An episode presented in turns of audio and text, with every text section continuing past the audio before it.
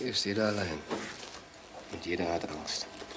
Wer hat noch nicht? Wer will noch mal? Wir reisen in unserem Queer Germany Special heute zurück ins Jahr 1989 und sprechen über den einzigen queeren Film der DDR, Coming Out. Außerdem gibt es bei RuPaul's Drag Race All Stars All Winners eine Talent Show und einen Twist und noch einen Twist und noch einen Twist und noch einen Twist, Twist, Twist. Willkommen zu einer neuen Folge Popkultur Queers All Star Edition. Queer, Queer Germany. Germany.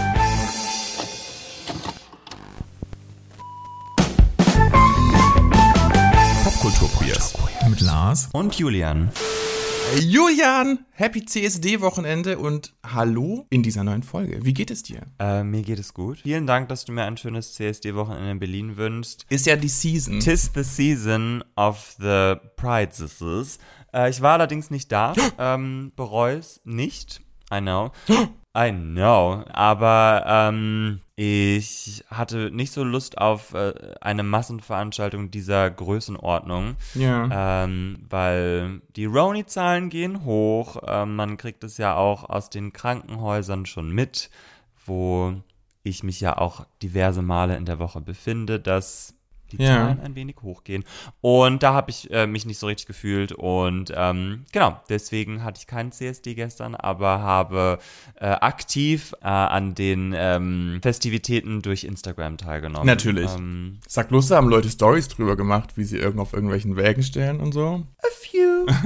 How about you? Wie war das Berliner CSD-Wochenende in Stuttgart? Super. Hier ist das Berliner CSD-Wochenende ist nächste Woche, wenn der Stuttgart CSD ist. Mhm. Von daher war mein Berlin CSD-Wochenende sehr entspannt. Aber auch sehr politisch natürlich, nicht minder politisch. Und wir waren ja auch letzte Woche schon auf dem äh, lesbisch-schwulen Stadtfest. Wir waren also auch hart politisch unterwegs. Genau. Und da habe ich nämlich für mich auch gemerkt, dass es mir noch ein bisschen eng voll ist auf solchen Events. Ja, es war eng. Es war eng. Wir sind aber nicht nur zum Spaß hier, sondern wir ähm, sprechen auch erstens über einen Film und über RuPaul's Drag Race, die elfte Folge der aktuellen Staffel von All Stars All Winners, wo es eine Talent Show gibt. Mhm. Dazu aber später mehr. Und jetzt geht's zurück ins Jahr 1989 und wir sprechen über den Film Coming Out, nämlich den einzigen queeren Film der DDR-Geschichte. Wir sind in Ostberlin, Ende der 80er Jahre. Der Film erzählt die Geschichte des Lehrers Philipp, der sich erst in seine Kollegin Tanja und dann in Matthias verliebt. Wir begleiten ihn auf der Suche nach sich selbst und sind dabei, wie er sich zwischen diesen beiden Welten bewegt und nicht so recht weiß, wie es weitergehen soll. Der Film beginnt an Silvester. Das Feuerwerk knallt und ein Krankenwagen fährt durch Berlin. Im Krankenhaus angekommen sehen wir, wie Matthias, den Philipp später noch kennenlernen wird, der Magen ausgepumpt wird.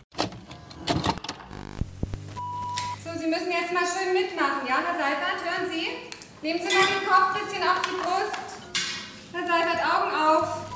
Was genau passiert ist, ist nicht ganz klar. Er hat aber einen Grund für sein Verhalten. Warum haben Sie das gemacht? Wolltest du es mir nicht sagen? Ich bin schwul. Ich bin homosexuell. Matthias. Nicht weinen, deswegen. Wir lernen Philipp kennen. In der Schule trifft er zufällig auf Tanja, die er noch von früher kennt. Sie mögen sich und gehen schnell in die Vollen. Ich weiß nicht, was du mit mir gemacht hast. Würdest du mich wollen? Ich meine so, so als Mann. Du kannst mir ruhig sagen, wenn du... Und ich dachte, Als Philipp nach einem Besuch bei seiner Mutter wieder zu Tanja kommt, hat sie Besuch von einem alten Freund. Philipp erkennt den Mann von früher, sie waren Schulfreunde und haben gemeinsam erste schwule Erfahrungen gesammelt. Philipp wirft die Begegnung aus der Bahn. Als er abends alleine durch die Stadt läuft, kommt er an einer queeren Bar vorbei. Die Menschen aus der Bar ziehen ihn rein und hier wird er mit offenen Armen empfangen. Philipp läuft mit großen Augen durch die Bar. Der Barmann merkt, dass Philipp unsicher ist. Du musst keine Angst haben. Jeder hat mal so angefangen. Hab Mut. In der Bar sieht er nun auch Matthias. Ihre Blicke treffen sich, sie schauen sich in die Augen und verlieren sich dann aber wieder. Philipp trinkt so viel an dem Abend, dass er von anderen Barbesuchern nach Hause gebracht werden muss. Unter anderem von Matthias. Die beiden treffen sich später wieder, als sie gemeinsam für Konzertkarten anstehen. Sie verbringen zum ersten Mal länger Zeit miteinander und mögen sich. Als Matthias Geburtstag ansteht, möchte Philipp gerne hingehen. Er schleicht sich heimlich aus der Wohnung und hinterlässt Tanja einen Brief. Sei bitte nicht traurig. Ich muss für ein paar Tage zu mir kommen. Mach dir keine Sorgen und lass mich allein. Philipp. Philipp und Matthias verlieben sich ineinander. Gleichzeitig erfährt Philipp, dass Tanja schwanger ist. Es kommt zum Streit. Wenn du sagst, es ist gut, dann ist es gut. Wenn du es wirklich meinst? Was soll ich denn machen? Gehen kannst nur du. Ich lass dich nicht im Stich. Niemals. Es kann ja schließlich auch meine Schuld sein, dass du plötzlich mit einer anderen. Nein, ich will bei dir bleiben. Ich will nicht, dass sowas nochmal. Mensch! Ich liebe dich! Scheiße, Mann. Später auf dem Konzert treffen Tanja und Philipp zufällig auf Matthias. Warum warst du denn nie zu Hause? Mensch. Dachte schon, dir ist was passiert. Wie geht's dir denn? Ja? Das Konzert war meine letzte Hoffnung. Tanja kommt dazu und Philipp muss sich erklären. Hier der Sekt. Das ist Matthias. Hallo? Hallo? Und das ist Tanja. Meine Frau. Ja, das ist Tanja. Meine Frau. Tanja ist verletzt und Philipp und Matthias möchte nichts mehr von ihm wissen. Er macht sich auf die Suche nach ihm, unter anderem in der Bar, in der sie sich das erste Mal trafen. Niemand kann ihm bei der Suche helfen, er ist verzweifelt. Aber irgendjemand muss doch wissen, wie der heißt und wo der wohnt. Weiß keiner, wie der andere heißt und wo er wohnt. Hier ist jeder allein. Und jeder hat Angst. Im Gespräch mit seiner Mutter steht Philipp dann das erste Mal zu sich. Warum muss das so sein? Was? Das. Mit dir. Weil es nicht anders geht. Und warum muss das sein, dass man sich deshalb rechtfertigen muss? Warum muss das sein? Ist es besser, wenn man sich verstellt? Sich belügt? Irgendwas erzwingen will, was man nicht erzwingen kann? Andere unglücklich macht? Weil man keine andere Chance hat? Weil die Natur einen so eingerichtet hat und nicht anders? Er wirft sich in das schwule Leben, er geht cruisen und hat Sex. Er sucht beim Ausgehen Anschluss, kommt aber nicht so richtig zurecht. In der Bar trifft er zufällig auf Walter. Mit ihm spricht er auch über seine Ängste. Wahnsinnige Angst. Lehrer und ich bin gerne Lehrer. Weißt du, was das heißt? Lehrer und schwul. Walter erzählt von seiner verflossenen Liebe vor 50 Jahren. Er erzählt aus seinem schwulen Leben, von den Begegnungen mit der Polizei, vom Krieg und von seiner Zeit aus dem KZ und wie er dort gerettet wurde. Am Ende sitzt Philipp nachdenklich da. Wie Lars schon erzählt hat, ist Coming Out der erste und einzige Film der DEFA Studios für Spielfilme, äh, der sich mit Homosexualität befasst. Heiner Caro, der Regisseur, setzte sich mehrere Jahre für die Produktion des Filmes ein, lange Zeit ohne Erfolg. Der DEFA-Generaldirektor Hans-Dieter Mäde sagte Caro, dass ein solcher Film nicht bei der DEFA produziert werden würde. Caro holte drei Gutachten ein, ein rechtswissenschaftliches, ein soziologisches und ein psychiatrisches, die dem fertigen Skript von Wolfram Witt beigelegt wurden. Der Rechtswissenschaftler schrieb unter anderem, welche Rolle die KPD in den 30er Jahren in der Frage der Abschaffung des Paragraphen 175 spielte und dass Thälmann im Reichstag für die Abschaffung des Paragraphen war und dass es eine große Solidarität zwischen Schwulen und Kommunisten in den KZs gab. Mäde weigerte sich jedoch trotz wohlwollender Einschätzung der Gutachtenden, den Stoff zu verfilmen. Caro, der zugleich Vizepräsident der Akademie der Künste war, richtete sich daraufhin an das SED-Politbüromitglied Kurt Hager, der letztlich dem Film das grüne Licht gab. Die Dreharbeiten erwiesen sich ebenfalls zum Teil als schwierig. So wollte der S-Bahn-Chef eine Szene mit jungen Neonazis in der S-Bahn nicht genehmigen, da in der Zeit der DDR die Existenz von Neonazis geleugnet wurde. Das Schauspielhaus habe sich dagegen gesträubt, dass der Film zeigt, wie viele Menschen sogar über Nacht für Theaterkarten anstehen. Coming Out wurde am 9. November 1989 im Kino International in Berlin uraufgeführt. Da wird es vermutlich bei einigen von euch schon etwas klingeln, es ist nämlich zugleich der Tag, an dem die Mauer in Berlin fiel. Das Interesse an dem Film war so groß, dass es eine Doppelaufführung gab. Zu Standing Ovations betrat Caro die Bühne zu einer Publikumsdiskussion. Schon nach der Vorführung fiel einigen BesucherInnen auf, dass sich Trabbekolonnen Richtung Bornholmer und Invalidenstraße bewegten. Das Filmteam und geladene Gäste zogen für die Premierenfeier in die Bar zum Burgfrieden weiter, in der einige Szenen des Filmes gedreht wurden. Zum Burgfrieden befand sich auf der Wichertstraße, die unweit des Grenzübergangs Bornholmer Straße gelegen ist. Während der Festivitäten kamen nacheinander Personen in die Bar und informierten die Feiernden, dass die Mauer gefallen sei. Die AutorInnen Ulrich Klaus und Maren Niemeyer erinnerten sich zum zehnjährigen Jubiläum für den Weltartikel Wie im Burgfrieden die DDR unterging an diesen bewegten Abend. Sie selbst zog es zum Grenzübergang, wo um 23.30 Uhr offiziell die Öffnung durchgesetzt wurde. Als sie Stunden später ins, zum Burgfrieden zurückkamen, waren die anderen Gäste noch dort, die Stimmung war geprägt durch Verunsicherung. Matthias Freihof erinnert sich, wie er morgens um halb vier zum Grenzübergang gegangen ist. Er kommentierte, dass dieses System, das so repressiv und zum Teil grausam zu seinen Bürgern war, auf eine unfassbar lächerliche und banale Weise endete. Freihoff erzählt, wie der Film von westlichen Zuschauenden als altbacken und langweilig bezeichnet wurde, im Osten jedoch sei er sogar auf der Straße umarmt worden. Freihoff sieht das Provokative an Coming Out nicht nur in der queeren Handlung. In einem Interview sagt er, in der DDR heißt es immer vom Ich zum Wir, aber unser Film proklamiert das Gegenteil, vom Wir zum Ich. Er spielt auf die Rolle des Lehrers ein, den er spielt, und seinen Appell an seine SchülerInnen, selbstbewusster zu sein. Ja, eine spannende Geschichte auf jeden Fall, die der Film so hat. Wie findest du den Film denn? Ich finde den Film sehr, sehr gut. Also ich habe ihn das erste Mal vor ein paar Jahren geschaut. Ähm, da hatte ich ihn mir aus der Bibliothek der Schwulenberatung, als ich da noch gearbeitet habe, ausgeliehen, weil da gab, da gibt es, gibt mhm. es auch an unsere ZuhörerInnen, die in Berlin sind, bei der Schwulenberatung gibt es eine sehr, sehr tolle Auswahl an queeren Büchern und Filmen. Und äh, genau, da habe ich ihn das erste Mal schon geschaut und dann war ich 2019 im Kino International zu dem 30-jährigen Jubiläum des Filmes, mhm. äh, wo auch die Schauspielenden da waren. Äh, der Regisseur äh, ist, lebt ja leider nicht mehr. Und ja, ich fand das sehr, sehr spannend, ähm, weil der Film ist ja auf der einen Seite wegbereitend für, für so das queere Kino vielleicht auch und dann äh, die, die zusätzliche äh, historische Einbettung in den Mauerfall macht ihn schon mal einmalig und genau, also so, das, was äh, besonders hängen geblieben ist, ist, dass der, der Schauspieler, der den Matthias spielt, der Dirk Kummer, mhm. ähm, erzählt hat, dass die ähm, das Magenauspumpen am Anfang tatsächlich auch so durchgeführt wurde bei ihm. Also das. Ja, das fand ich, hat man gesehen. ja, ja, ja, aber irgendwie, als er das dann irgendwie auch erzählt, weil er ist äh, selber eigentlich gar kein Schauspieler, sondern war Regieassistent und okay. wurde dann von Heiner, von Heiner Caro dann ähm, irgendwie doch überredet, äh, im Film auch mitzu mitzuwirken, weil genau, er irgendwie wohl sonst niemanden gefunden hat, der mhm. äh, genügend Chemie hatte mit dem Matthias Freihof.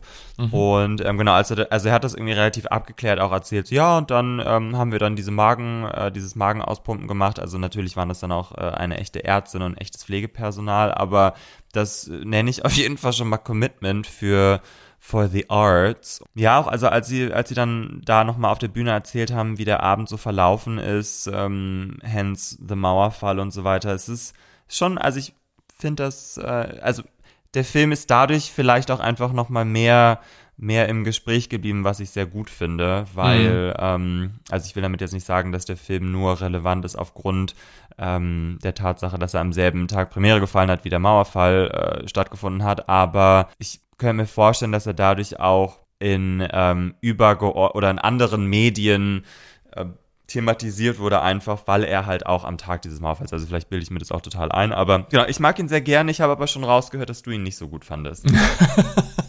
Nein, ich fand ihn nicht, nicht so gut, aber ich fand ihn, er ist wahnsinnig wichtig, glaube ich, auch für die Geschichte der DDR. Ich meine, die, also für die Mediengeschichte der DDR, weil äh, die Themen, die da angesprochen werden, also nicht nur Homosexualität, sondern eben auch Rassismus oder Rechtsextremismus ja da überhaupt keine Rolle gespielt haben. Also die Themen in der Gesellschaft oder in der Politik eher dethematisiert wurden und, und, und so ein bisschen auf den Westen geschoben wurden. Das ist nichts, was mit uns was zu tun hat. Und dass es dann zumindest einen queeren Film noch gab, der zu Zeiten der DDR produziert wurde, finde ich spannend und wichtig. Und du hast ja von der Produktionsgeschichte auch erzählt und wie lange das gedauert hat und was es da für Hindernisse gab. Das ist alles gut. Aber ähm, ich fand ihn jetzt zum Sehen, er geht recht lange auch, also knapp zwei Stunden. Ähm, ich fand ihn jetzt auch als rein als Film nicht so wahnsinnig spannend. Also ich würde ihn mir jetzt ehrlicherweise nicht direkt nochmal angucken, obwohl ich ihn sehr hübsch fand. Also ich fand, dies, das Berlin der 80er Jahre hat natürlich wahnsinnig viel Charme. So, ähm, das sieht alles gut aus. Äh, ja, ich fand ihn nicht, ich weiß nicht, so richtig ge, ge, getoucht hatte mich nicht. Trotz der Thematik. Die wir ja alle irgendwie vielleicht, zumindest in Teilen, jetzt ohne das den repressiven Staat äh, oben drüber vielleicht aber ähm, nachvollziehen können, oder? Ja, sich, also ähm also ich finde den äh, Film wirklich ganz wunderbar. Also Ähm, ich meine, ich finde, der Dirk Kummer, der den Matthias spielt, ist kein begnadeter Schauspieler. Ähm, das Mhm. ist aber auch total in Ordnung. Ich finde dafür, also ganz, ganz hervorragend finde ich die äh, Dagmar Manzel. Mhm. Ähm, also diese Szene, wo sie ihre Konfrontation da äh, in, der, in der Bar haben oder diesem Mhm. Restaurant nach dem Opernbesuch, wo sie aufsteht und schreit, fass mich nicht an. Also diese Mhm. Szene gibt mir jedes Mal wieder Gänsehaut, weil ich finde, das ist so authentisch gespielt. Und auch den Matthias Freihoff finde ich sehr gut, abgesehen von der Szene, wo er in der, in, in der Bar dann weint, äh, gegenüber von dem, von dem älteren Herrn. Ja, am Ende, ich, ja.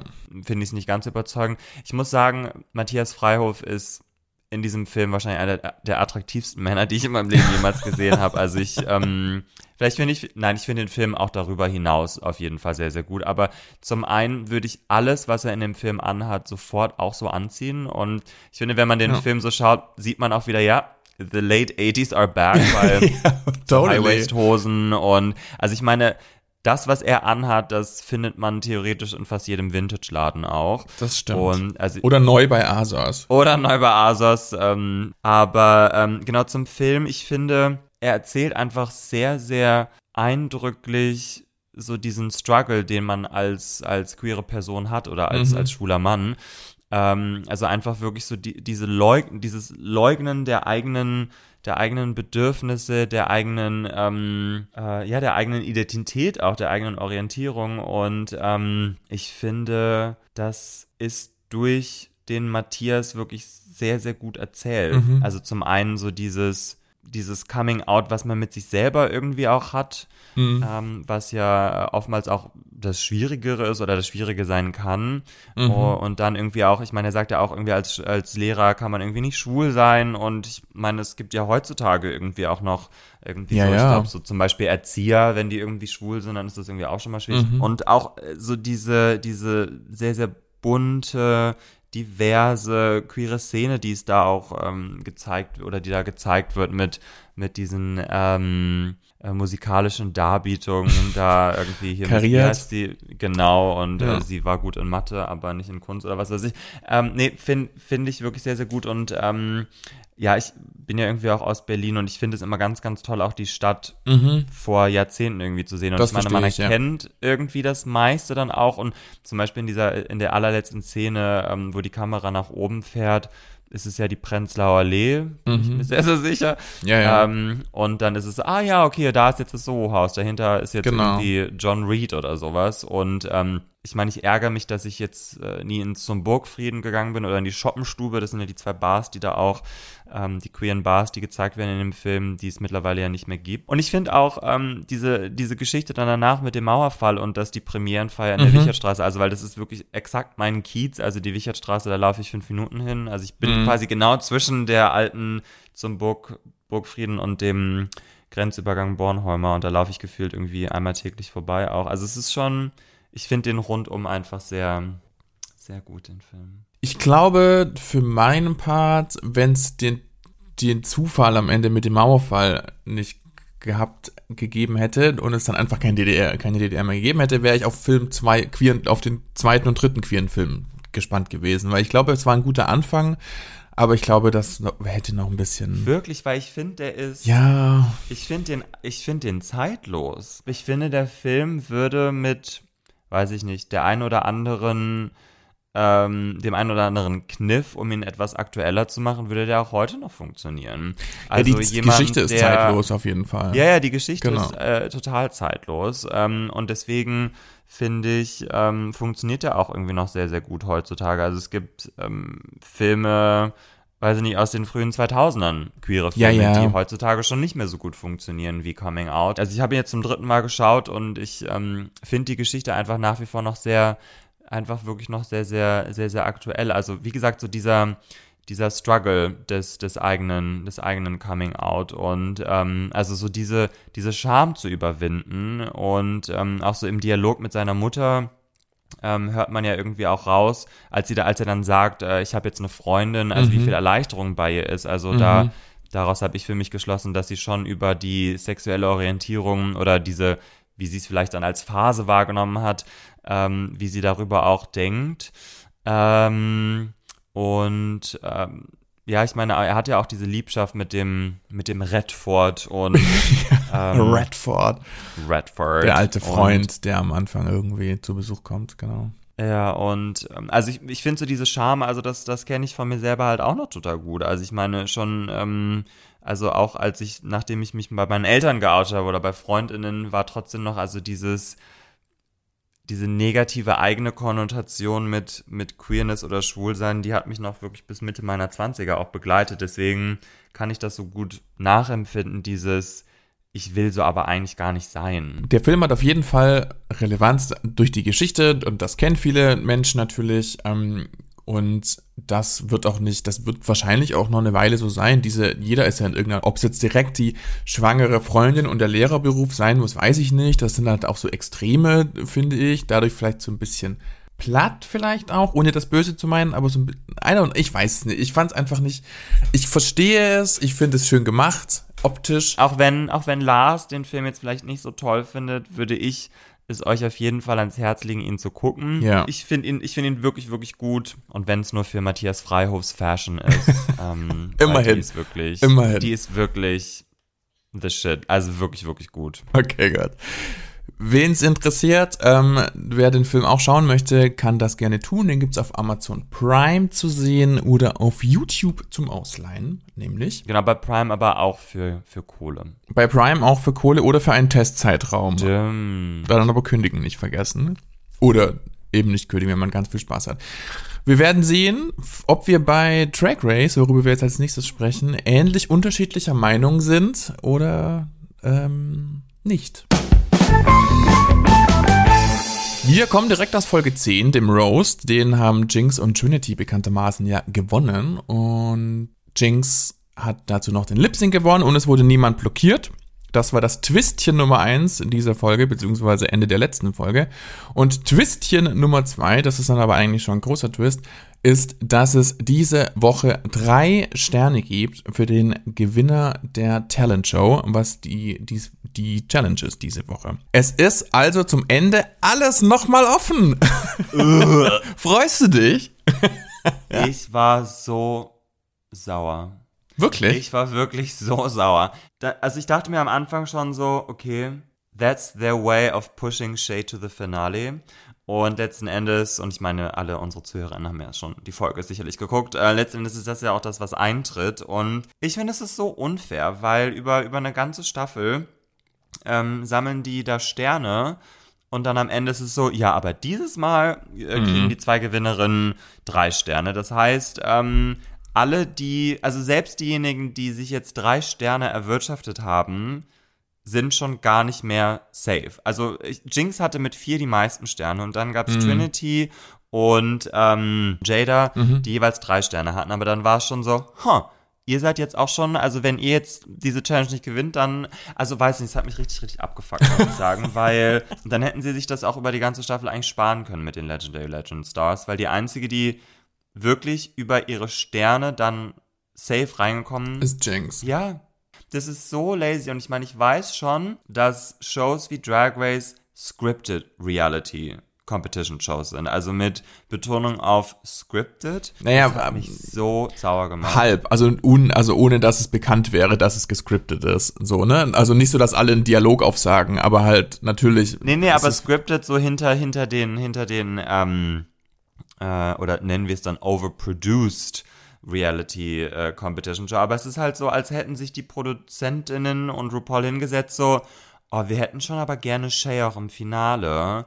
Und dadurch, dass du, RuPaul, äh, ihr in den letzten Wochen keine Sterne gegeben hast, weil Shay die ganze Zeit eigentlich nur mittelmäßig war und du ihr deswegen auch keine Sterne geben konntest, wie kriegen wir sie trotzdem ob ihrer Mittelmäßigkeit ins Finale? Stimmt, durch den Twist, dass die Gewinnerin in einer Talentshow, wo wir wissen, dass Shader wahrscheinlich slayen wird, weil sie, weiß ich nicht, mit guten Produzentinnen zusammenarbeitet und heute sowieso alle nur gelipsingt haben und Choreografien, die wahrscheinlich von jemand anderem einstudiert wurden, auftreten. Ruhig. Ah, so kriegen wir bestimmt Shay auch ins Finale. Super, amazing. Ne. Ja, also Haben ich sie mich wirklich mit verloren. Habe ich schon gesagt, dass ich pisst und erneut und sauer bin? Ich glaube, man hat's rausgehört. Könnte ich mir vorstellen. Jedenfalls, abseits deines Ärgers, ist diese Folge eine Talent-Show-Folge, ähm, die üblicherweise ja immer am Anfang der Staffel kommt. Und jetzt aber ganz am Ende.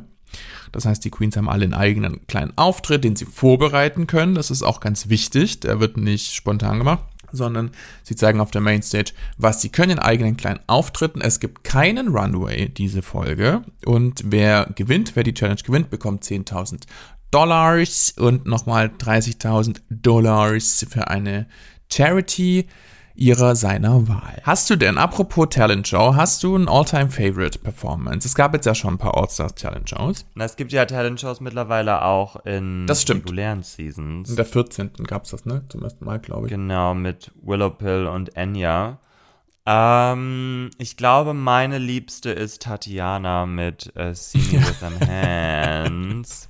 Miss Äh, Peace. also, ja, genau, ihretwegen schon, aber auch wegen Raven Simonier, ähm, wie sie, äh, weil es gibt so eine Szene, wo Tatjana irgendwas sehr Anzügliches sagt, also eine von vielen Szenen, und da hat äh, Raven Simonier, guckt erst so ein bisschen überrascht und dann, so, und dann fängt sie jetzt an zu applaudieren. Ich kann es jetzt gar nicht nachmachen, ich habe dieses GIF schon sehr, sehr oft verschickt. That's the one. Was ist dein? Ähm, aus der gleichen Folge, nämlich ähm, für mich sind es auch so die Klassiker so ein bisschen. Ich fand Roxy damals. Doch, das war schon. gut. Das war. Das war deshalb, weil es das erste Mal war. Da war Bendele Cram aber besser mit ihrem, mit ihrem Funny Burlesque. Genau. Und ich fand aber auch damals Alaska super. Ähm, The Queeniest Queen, aber Alaska ist halt auch super. Alaska kann man aus meiner Sicht dahin stellen und so und das läuft super. Danach gab es ähm, viele in den Staffeln dann zwischen All-Stars 2 und jetzt und so gab es viele Lip-Sync-Nummern und viele Bitch-Tracks und viele Original-Songs. Die Playback Das war sind. auch nicht immer nur ein Spaß. Genau, viel Playback. So viel Playback. Es gibt aber neben den, ähm, neben der Talent-Show noch die berühmten Tic-Tac-Lunches, die früher mal Podcast-Aufnahmen waren, supposedly, und jetzt wieder Tic-Tac-Lunches sind. Hier wird's ein bisschen emotional auch. Es gibt Tränen. Ich finde immer, warte kurz, du hast wieder Meinung, ich sehe schon, warte kurz, ich sag mein Sätzchen noch. Ähm, da ist immer hart overproduced, finde ich, und es ist auch ganz bestimmt für die Menschen, die da sitzen, harte emotionale Ausbeutung, weil ich bin mir immer nicht sicher, dass das, was sie alles erzählen, wirklich freiwillig erzählt wird oder ob man da auch sehr hart hingeschubst wird, noch das zu tun. Ich mag es trotzdem aber eigentlich ganz gerne. Wie geht's dir damit? Hast du Spaß? Hattest du Tränchen in den Augen? Nee, weiß nicht. Irgendwie, also ich äh, würde sagen, ich bin sehr, sehr nah am Wasser gebaut eigentlich. Ähm, zeigt mir ein Video von einem Hund, der sich freut, weil das Herrchen oder Frauchen, weiß ich nicht, aus, Ira aus dem Irakkrieg zurückgekehrt ist. Da ähm, läuft bei mir alles. Aber wenn es so emotionally manipulative ist, komme ich da nicht so ganz drauf klar. Und ich finde auch Miss Charles, also wenn sie einen kurzen Heulmoment hat, ich weiß aber nicht genau, wie authentisch das ist, weil ich meine, klar, irgendwie, er ist sicherlich jetzt seit über 20 Jahren oder sowas äh, sober und good for, good for him, also wirklich. Ähm, aber es gab schon in vergangenen Staffeln ähm, so Momente, wo er dann kurz mal so, so eine Wein, Weinstimme hatte, aber. We get to choose. Ja, we, get, to choose our family. Ja, das stimmt schon. Ich glaube trotzdem, also ich, ich finde das immer bei den, bei den normalen Staffeln, bei den üblichen Staffeln noch ein bisschen gemeiner, weil da glaube ich noch mehr Menschen sitzen, die im Zweifel noch nie vor der Kamera waren, also für die das das erste Mal ist, die dann sehr oversharen auch und erzählen, worüber sich natürlich alle freuen und das ist dann ein bisschen schade. Ich glaube, die Menschen, oder kann doof sein, wenn sie dann hinterher sehen, dass es jetzt halt einfach von so einem von so einem Franchise auf sämtlichen Social Media Kanälen und sonst wo durchgenudelt wird und für alle Zeiten auch immer wieder in irgendwelchen Rückblenden verwendet werden kann. Aber ich glaube jetzt, die acht Queens, die hier dabei sind, sind Profi genug, dass sie wissen, was sie sagen. Hoffe ich. Ich mag's gerne, aber ich sehe die problematischen Aspekte an dieser Sache. Ich würde sagen, wir gehen direkt zur Mainstage dann. Dann kannst du jetzt all deine Meinungen äh, zu sämtlichen Queens nochmal loswerden. Michelle und Carson sind da und Hannah Einbinder ist auch da. Love. Ja. Love. Richtig. Aus der Serie Hacks kennt man sie, wenn man das gesehen hat. Love. Die erste Queen, die auftreten darf, ist Trinity the Tug, unsere Southern Belle, die ähm, äh, mit ihrem Song Southern Hospitality über ihre Südstaaten-Gastfreundschaft singt. Meine Güte, wer hätte das gedacht? Es ist ein Lip-Sync-Song, muss man vielleicht noch dazu sagen. Ähm, ein Original Lip-Sync-Song den seit gestern auf iTunes gibt und Spotify und so weiter, wo man halt ja, Musik hört. Ich glaube, einer von sechs Mindestens. Playbackten Songs. Na, einer von fünf. Einer von fünf. Wie fandest du es? Basic. Also ich, ich finde halt so, diese Talent-Shows sind halt einfach wirklich immer so. Deswegen präferiere ich dann sowas wie, ich meine, okay, das von Tatiana war dann auch was, was sie dann wahrscheinlich danach bei iTunes oder Spotify hochgeladen hat, aber sowas wie Willow Pill. Also das ist halt eine Performance auf der Bühne, das finde ich dann besser, also wenn, wenn man dann nicht so das Gefühl hat, so, ja, okay, das droppt dann danach halt auf den jeweiligen Kanälen und ist eher so eine, so eine Werbe, Werbemaßnahme.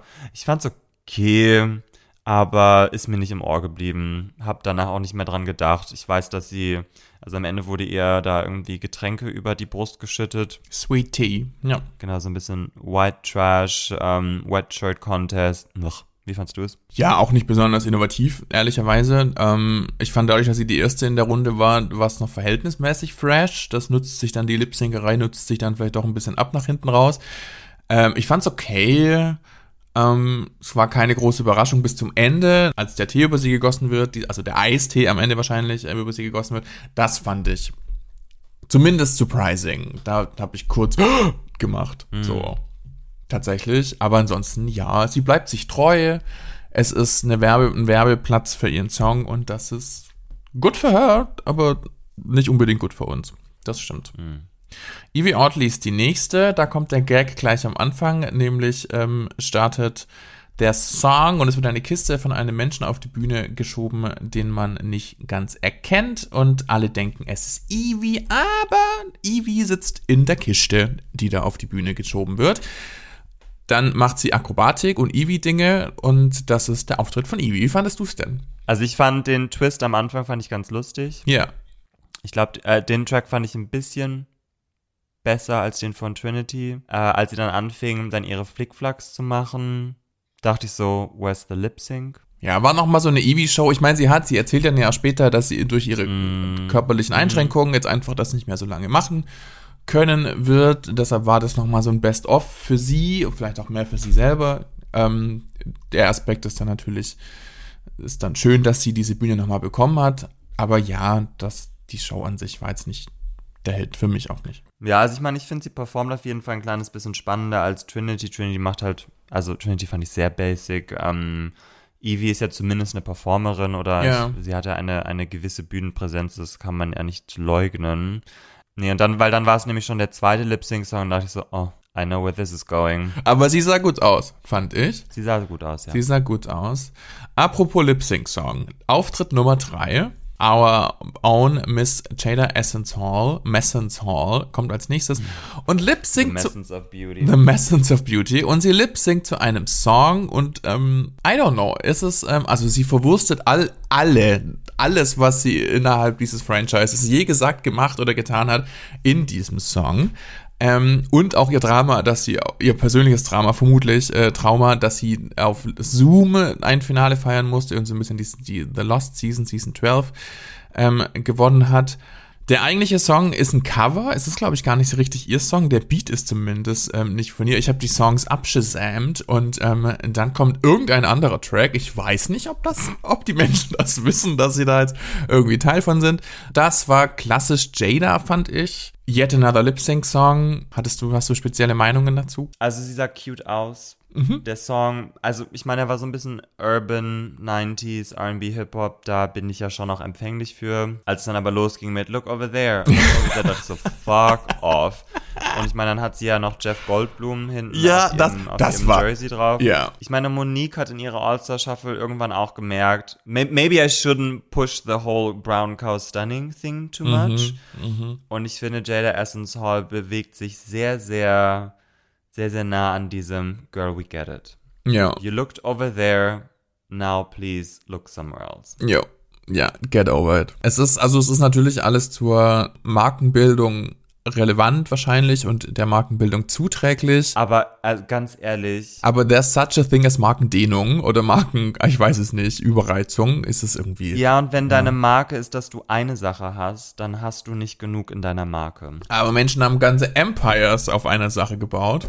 Aber ja, Ja. ich weiß schon, was du meinst. Es ist leider kam jetzt sehr häufig in der Ja. in der, in, jetzt speziell in dieser Staffel und ihre Staffel, also Staffel 12, ist noch gar nicht so lange her. Also man hatte jetzt auch wenig Zeit, um sich davon zu erholen oder das ein bisschen sacken zu lassen. Deshalb ist es schon sehr viel Look over there, Jeff Goldblum. Ja. Repiddle the Repuddle, the blah, blah. Die nächste Queen, die kommt, hatte ein bisschen mehr Zeit zu reifen und zu blossomen, nämlich Jinx Monsoon. Die kommt und die bleibt sich treu. Sie singt nämlich eine Shownummer, auch über ihre Storylines und über ihren Lauf in der Show. Aber vielleicht ein bisschen, vielleicht ein bisschen elaborierter, könnte man sagen. Sie verschluckt am Ende ihr Mikro. Das war eine gute Nummer. Ich würde sagen, das war Classic Jinx. Auch jetzt nicht ihr bester Auftritt, aber finde ich. Aber, aber okay. Also das wäre so. Ja. sie erfindet das Rad nicht neu. Äh, es war aber sehr erfrischend, nach drei Lip-Sync-Songs dann einen, äh, einen richtig gesungenen. Sie hat live Song gesungen, oder? Ich glaube, sie war live. Ich finde, es hat sich live angehört. Ja, fand ich auch. Äh, und selbst wenn nicht live, war es zumindest was anderes als diese Pop. Und ich meine, die Sache ist, sie kann ja auch wirklich singen. Ja, ja. Ähm, also jetzt davor, Jada hat keine Singstimme, Evie auch nicht unbedingt und äh, Tr- Trinity for sure not. Und ähm, genau, und also sie musste sich irgendwie auch nicht auf irgendwelche Choreografien oder TänzerInnen ähm, berufen, sondern sie hat da einfach so ihr Ding durchgezogen. Ähm, hat, fand ich jetzt auch nicht groundbreaking, aber es war zumindest eine nette Abwechslung nach Mhm. diesen drei ähm, Sachen davor. Genau, das stimmt. Es war, war doch etwas anderes. Es wurde wenig getanzt. Es gab nicht die gleichen Tänzer, sondern sie stand einfach alleine auf der Bühne und hat gesungen. Das war schon auch gut. Shay kommt danach und sie serviert ihre neue, ebenfalls ihre neue Single und gibt harte Janet Jackson 80s, 90s Vibes und so weiter. Alleine das Münztelefon am Anfang hat man dann nochmal aus dem Storage, aus dem Fundus gezogen für die 80er, 90er Sache. Und ich muss sagen, ja, es ist noch ein Lip-Sync, aber all meddling aside, was es bestimmt gab, das war schon die beste Lip-Sync-Nummer heute. Das mochte ich gerne. Das war profesh. Klar war es die beste. Es ist ja auch Shea Coulee. Ähm, aber ich finde, dass, also, sie hat in Folge 1 hat sie geslayed und einen Stern gewonnen. Ja. Dazwischen waren wie viele Challenges? Neun? Neun andere Challenges, wo sie in der Mittelmäßigkeit war. Jetzt gibt es quasi dasselbe wie das, was in der ersten Folge war, wo sie gewonnen hat, nämlich so eine Lip-Sync-Performance-Challenge. Die gewinnt sie wieder. Das heißt, sie hat zwei Sterne eigentlich de facto. Mhm. Zieht aber trotzdem ins Finale ein dafür, dass sie zweimal eigentlich quasi dasselbe macht, Mhm. weil RuPaul sie gerne empfiehlt. Es fuckt mich so ab, Lars. Mhm. Ich bin so sauer. Und ich meine, klar. Aber der Auftritt war gut. Performance ist, Nein?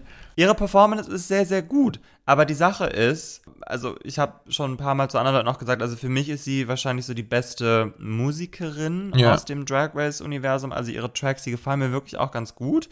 Aber sagen wir, jemand anderes hat die Choreo gemacht. Jemand anderes hat den Song für sie geschrieben. Da ist super viel Autotune drüber gelegt. Das heißt, am Ende bleibt natürlich übrig, sie ist eine tolle Performerin, aber drumrum ist es sehr viel oder ist es potenziell viel äh, Einwirkung von außen. Ja. Deswegen sollte Shay ins Finale kommen, weil vielleicht ein gutes Produzentinnen-Team sie dorthin gebracht hat, weil eine Jinx, die singt zumindest live.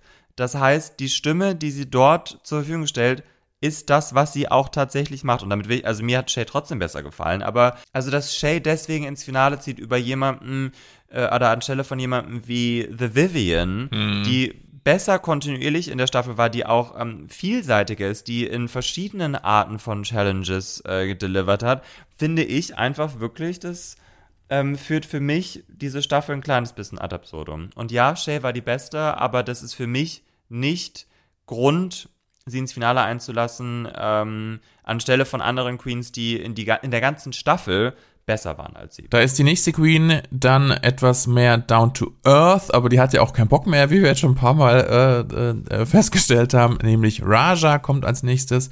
From Bali with Love. Sie tanzt einen balinesischen Tanz und der bedeutet ihr sehr viel, wie sie später auf der, auf der, auf den, bei den Kritiken noch erzählt, auf dem Runway noch erzählt. Und sie tanzt das und das ist cute. Ich glaube, das Größte daran war für mich, dass es Ra Raja ist, die das macht, weil ich es jetzt von ihr am wenigsten erwartet hätte. Ihre Eyes waren crazy wild, also sie hat die ganze Zeit hart aufgerissene Augen. Das war okay. Dafür, was sie reingibt, war es, glaube ich, okay. Und dass sie auch wahrscheinlich nicht mehr den Anspruch hatte, jetzt irgendwas zu gewinnen. Wie ging es dir denn damit? Es war kein Lip-Sync. Das ähm, hat es wirklich äh, hervorgehoben von dem Rest. Ihr, ihr Kostüm ist super, super schön. Ja. Ähm, sie hat eine gute Bühnenpräsenz. okay. Also mich hat sehr berührt, als sie dann danach äh, quasi drüber gesprochen hat, auch, dass sie das Gefühl hat, dass sie da irgendwie auch so ihren, ihren äh, Vater so ein bisschen channelt und diese Geschichte, wie man sie, ähm, dass sie einmal am Flughafen verloren gegangen ist und dann hat sie da, haben sie sie gefunden und dann hat sie da getanzt, äh, genau diesen Tanz, glaube ich auch. Ähm, das fand ich schon wirklich, wirklich sehr, sehr, sehr, sehr bewegend und cute. Die Performance selbst fand ich in Ordnung. Ja, ich genau, also so. Aber ich bin auch nicht aus dem Kulturkreis, also ich kann ich kann es auch nicht inhaltlich was das wirklich für, genau. eine, für eine Bedeutung hat und ob sie das jetzt particularly gut gemacht hat oder nicht. Ähm, ich finde es schön, wenn Queens so Elemente aus ihrer Kultur da einfließen lassen. Es war zumindest, es war eine nette Abwechslung. Das stimmt, das stimmt. Wir hat, haben jetzt oft das Gleiche gesehen und jetzt ähm, hat, äh, wurde mal nicht gesungen, das ist ja auch schön. Schlechte Nachrichten da, die nächste singt wieder nämlich The Vivian kommt und singt ihren neuen Song Bitch on Heels, geschrieben von Diane Warren, von mhm. der ja unter anderem auch If I Could Turn Back Time ist, von Cher, und Too Lost in You von den Sugar Babes. Oh, siehst du, das wusste ich nicht. Weißt du, dass sie für 13 Oscar nominiert war äh, als Songwriter, aber bisher noch keinen gewonnen hat. Ähm, ja, es ist richtig wild. Sie hat krass viel geschrieben und ist da krass erfolgreich mit. Der Song von The Vivian jetzt, Bitch on Heels, ist jetzt noch nicht so crammy verdächtig für mich, finde ich. Das war jetzt einfach wirklich klassisch so ein Lip-Sync-Auftritt, aber auch nichts drunter und nichts drüber. Hier, äh, äh, Jinx hat sich, äh, nicht Jinx, die äh, äh, Trinity hat sich zumindest noch nass gemacht am Ende. Wie fandest du The Vivian? Der Beat war ganz nett, die Performance war in Ordnung. Die Sache ist halt einfach, keine Ahnung, ich finde, es ist halt so safe. Ich meine, äh, klar, sie kann damit auch äh, angeben, dass Diane Warren das für sie geschrieben hat, aber das ist halt wieder so, someone else ja, ja. wrote that song for you. Ja, ja, das Jemand stimmt. anderes hat den auch produziert da ist wahrscheinlich auch wieder schön Autotune drüber gelegt worden. Also es ist so, ja, ich meine, das kann man auch sagen, wenn er jetzt jemand, weiß ich nicht, vielleicht Stand-up gemacht hätte, vielleicht hätte dann auch jemand anderes für sie die Witze geschrieben oder sowas. Aber es ist so, ich finde, Songs sind oftmals irgendwie so, hier, wie sagt man, hm, hm, des geringsten Widerstandes? Also sie geht den Weg des geringsten Widerstandes, so wie man den, am besten. Sie gehen den Weg des geringsten Wo man am besten Widerstandes. durchkommt, halt so, ja. Ja, und klar, irgendwie ist da sicherlich Kohle zu holen, ähm, aber es ist so, ach, keine Ahnung, ich bin einfach super uninspired bei diesen, von diesen ähm, Pop-Songs, die die da immer produzieren. Das ist einfach so ein bisschen bäh. Wir hatten am Anfang der Staffel gesagt, dass wir froh waren, dass nicht direkt die erste Folge eine Talentshow war. Jetzt glaube ich aber, dass das ich nehme an, die Queens wussten nicht, dass das gegen Ende kommt. Ähm, vielleicht wäre es jetzt, nachdem man die Talentshow jetzt gesehen hat, doch am Anfang netter gewesen, weil es mehr so eine Einleitung oder so ein Aufwärmen wieder war, um so ein bisschen sich zu erinnern, wer die Menschen sind. Das ist jetzt am Ende, wo man jetzt halt schon eine ganze Staffel Vivian gesehen hat und gesehen hat, wie stark sie auch ist oder wie funny sie ist und dass sie ganz viele Dinge kann. Und dann kommt am Ende jetzt so ein mittelguter Song raus, der jetzt nicht so richtig knallt, ist so ein bisschen schade drum. Monet Exchange kommt als letzte und singt Oprah. Nicht live, glaube ich. Ich glaube, das war vorproduziert auch, bin ich mir aber nicht sicher. Aber ich hatte so ein bisschen das Gefühl, es ist nicht so richtig live. I don't know. Ähm, das war ein guter Auftritt. Sie darf scheinen.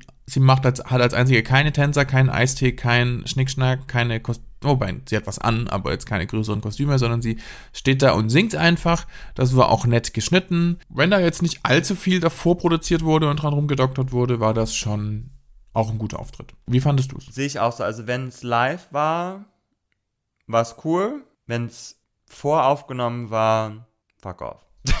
Nein, also dann Ja, es ist schwer zu sagen. Es ist unfair auch. Also es ist einfach, ich weiß nicht, es ist nicht mehr. Wir reden dann nicht mehr von gleichen Voraussetzungen, habe ich das Gefühl. Nee. Das war die Talent Show. Es ist im Gegensatz zu uns sind die KritikerInnen alle super in love, ähm, natürlich, ähm, mit den Performances der Queens. Ähm, es gibt noch Heartfelt Moments von Raja, wir hatten schon angesprochen, und Evie auch, ähm, die dann nochmal äh, emotional werden. Auf dem Runway ist ja auch das, äh, doch, auf dem Runway ist dann ja auch das letzte Mal. Ich, ich hatte so ein bisschen, ich konnte da gut dann am Ende doch rausgehen. Also ich war schon einigermaßen versöhnt. Ich hatte nicht das Gefühl, ich habe es vorhin schon gesagt, dass da jetzt super viel dran rumge doktort wurde. Die Kritiken an sich sind natürlich, dass es am Ende oder an diesem Punkt jetzt auch völlig egal, weil es einfach eigentlich schon klar ist, was passiert. Es ist nur die Frage, wie es noch weitergeht. Mhm. Die Top 2 sind Monet Exchange und Shea Coulee. Eine große Überraschung. Die beiden sollten ganz offensichtlich im Finale sein. Ja, das war genau. Ähm, und Monet hatte zwei Sterne und Shea hatte einen.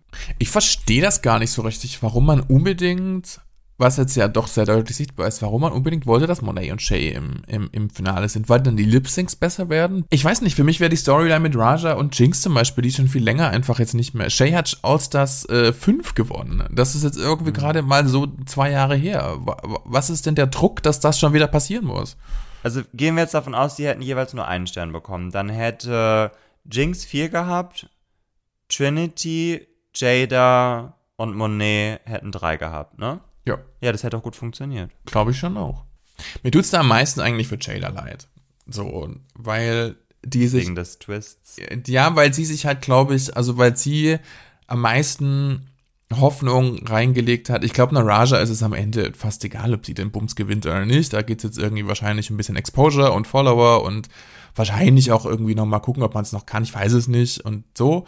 Aber eine Jada hatte, glaube ich, so am meisten Interesse dran, jetzt zu zeigen, dass sie es auch wirklich kann, weil sie halt, nachdem sie Staffel 12 gewonnen hat, am meisten Kritik auch dafür bekommen hat, weil eigentlich aus der Sicht vieler Fans jemand anderes hätte gewinnen sollen. Und sie ist jetzt halt nicht, hat nicht mal mehr die Chance und das finde ich so ein bisschen schade. Ja, und ich meine, also letzten Endes hat sie ja auch einen Stern von Jinx da geschenkt bekommen. Ja. Also eigentlich wären die, die safe im Finale gewesen wären, Trinity und Jinx gewesen.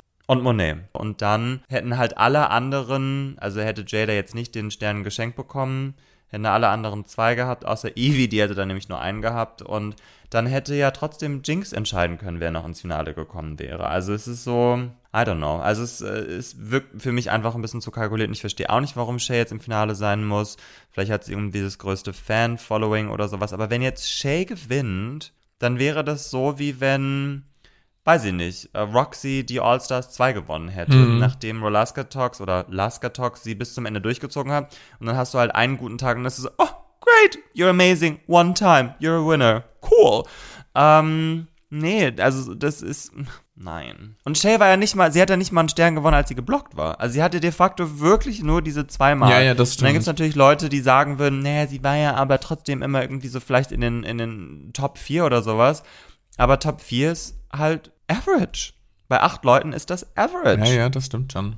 Und wenn ihr, also ich schwöre dir, wenn jetzt nächste over. Woche, nee, wirklich, mein Rant, Rant not over.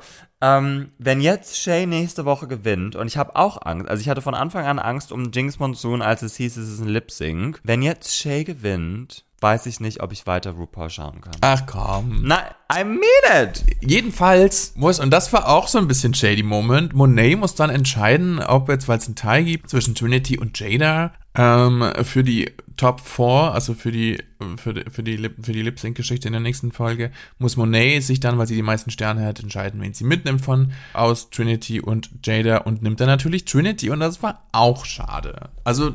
Es war schade, aber es ist schon recht, weil hätte Trinity, äh, sie war ja einmal geblockt, als sie gewonnen hätte und Trinity hätte halt de facto auch einfach vier Sterne gewonnen. Jinx hätte fünf gewonnen. Also Jinx und Trinity sind an sich die Frontrunner in dieser Staffel, weil sie die meisten Sterne gewonnen haben, gewonnen hätten ohne diese ganzen Sonderregelungen.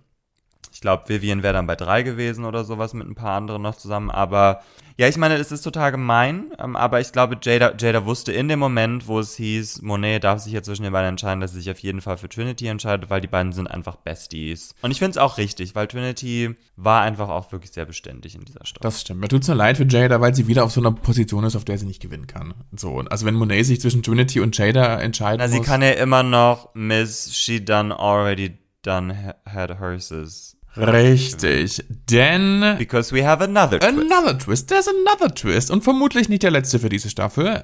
Äh, Monet und Jay lip-sinken zu Supernova von Kylie Minogue. D das war okay, glaube ich. So, Lip-Sync halt. Shay gewinnt das und ihre Charity gewinnt, äh, bekommt 30.000 Dollars. Und dann wird noch ähm, verkündet, dass alle anderen Charities, die die Queens sich ausgesucht haben, auch 10.000 Dollar bekommen. Das war cute. Track Race gives back. Thank you very much. Ähm, der letzte Twist der Staffel ist dann, dass neben den Queens, die im Finale sind, nämlich Jinx, Shay, Monet und Trinity, die dann um die, den Titel Queen of All Queens und die 200.000 Dollar spielen, ähm, werden, sind die vier nicht im Finale seienden Queens, nämlich Jada, Raja, Evie und Vivian. Sie ähm, dürfen dann auch nochmal gegeneinander antreten, um den Titel der Queen of She Done Already Done Had Hers. Das float überhaupt nicht, finde ich. Das ist irgendwie völlig weird. Das ist auch nicht lustig, aber okay. Es gibt also nächste Woche zwei Lip Sync Competitions und das ist, ich meine, wir haben jetzt die ganze Zeit schon gesagt, vermutlich sind alle im Finale. Jetzt sind alle im Finale, spielen aber um verschiedene Dinge. Bei aller Shadiness, Shadiness finde ich das jetzt den besten Ausgang für die Geschichte. Weil es keine VerliererInnen gibt. Na doch, es gibt die, die nicht gewinnen. Ja, aber es ist jetzt noch nicht klar. so. Also alle, alle bekommen am Ende nochmal den Moment, um was zu machen und müssen jetzt nicht irgendwie am Rand sitzen und den anderen zugucken. Das finde ich ganz okay, um alle nochmal scheinen zu lassen, in der Hoffnung, dass das einer der Hintergründe ist. Wir werden sehen, wie das alles wird. Nächste Woche dann im Finale und sind natürlich trotzdem ganz gespannt. Also ich bin schon auch wirklich gespannt. Ja, ich schon auch. Ich schon auch. Ich meine, so ganze Folgen mit ähm, nur Lip-Syncs könnte auch Höhen und Tiefen haben, hängt am Ende halt von den Lip-Syncs ab. Aber kommen wir also erstmal zu unseren Popkultur-Queers-Momenten der Woche. Julian, was ist dein Popkultur-Queers-Tipp oder Moment dieser Woche? Funny you should ask. Mhm. Genau, ich äh, wollte diese Serie schon ein bisschen länger ähm, hier auch mal vorstellen und habe im Voraus mal gesehen gehabt, dass Hannah Einbinder, äh, für mich war sie immer Hannah Einbinder, aber da bin ich dann vielleicht einfach smart. ähm, aber ich hatte vorher gesehen, dass sie diese Staffel als Gastjurorin auch da sein wird, deswegen dachte ich mir, time ich das doch einfach mal ähm, bis sie da ist. Und zwar ist es tatsächlich die, die Serie Hacks, die lieb, lieb, lieb, lieb, liebe ich so, so sehr. Ähm, also Hannah Einbinder spielt zum einen mit und an ihrer Seite, oder sie spielt an der Seite von Jean Smart, die hier schon vor ähm, zwei Folgen mal kurz Erwähnung gehabt hatte, weil sie ja bei Designing Women auch mitgespielt ja. hat in den 80ern. Und genau in der Serie spielt Jean Smart eine relativ bekannte, aber sehr kommerzielle ähm, Stand-up-Comedian, die äh, im Alter so ein kleines bisschen irrelevant auch langsam wird und sie soll dann quasi mit einer jüngeren Comedian zusammenarbeiten und das ist dann der Charakter von Hannah Einbinder. Also die Serie ist einfach wirklich super, sie ist sehr, sehr lustig und ähm, die Dynamik zwischen den Zweien ist auch äh, sehr unterhaltsam, weil sie sind beide relativ tough, also insbesondere Gene Smarts äh, Deborah Vance ist halt einfach wirklich cutthroat, ähm, genau, und Hannah Einbinders Figur ist so ein Millennial, die, weiß ich nicht, äh, zwar irgendwo smart ist, aber auch spoiled, also so ein bisschen so all die, all die ähm, äh, Vorteile, die vielleicht jetzt mittlerweile eher so Gen Z gegenüber in, ähm, bestehen. Und die Serie ist tatsächlich auch sehr, sehr queer. Also Hannah Einbinder spielt eine, eine queere Frau auch, der ähm, ein Kollege oder ein Mitarbeiter oder ja doch ein Mitarbeiter von Deborah Vance ist auch ein schwuler Mann und also es ist sehr sehr viel queer Representation auch in der in der Serie und ich liebe sie ganz doll. Es gibt jetzt bisher schon zwei Staffeln, es wurde auch schon verlängert äh, für eine dritte Staffel und wenn vor kurzem erst die zweite zu Ende gegangen ist, freue ich mich jetzt schon auf die dritte. Ich finde, ihr solltet sie alle schauen. Hacks, wunderbar Wunder, wunder, wunderbar. Mein äh, Tipp diese Woche ist die anstehende Stuttgart Pride, die jetzt am kommenden Wochenende hier im Süden stattfindet. Wer nach dem lesbisch-schwulen Stadtfest in Berlin und dem CSD in Berlin und allen anderen Prides und CSDs, die es schon gab, äh, noch Lust hat, kommt gerne vorbei. Das ist jetzt am Wochenende. Die Parade ist am Samstagnachmittag und dann gibt es ein, ein Straßenfest, eine Hocketze, wie man hier sagt, ähm, die dann bis Sonntagabend geht. Da gibt es ein Kulturprogramm und ein Bühnenprogramm und Drag Queens und Dinge und so weiter und so fort. Und ich werde auch da sein und ähm, hart äh, die Popkultur-Queers representen. Ich überlege mir noch so ein großes Banner vielleicht zu machen. Das fände ich angemessen.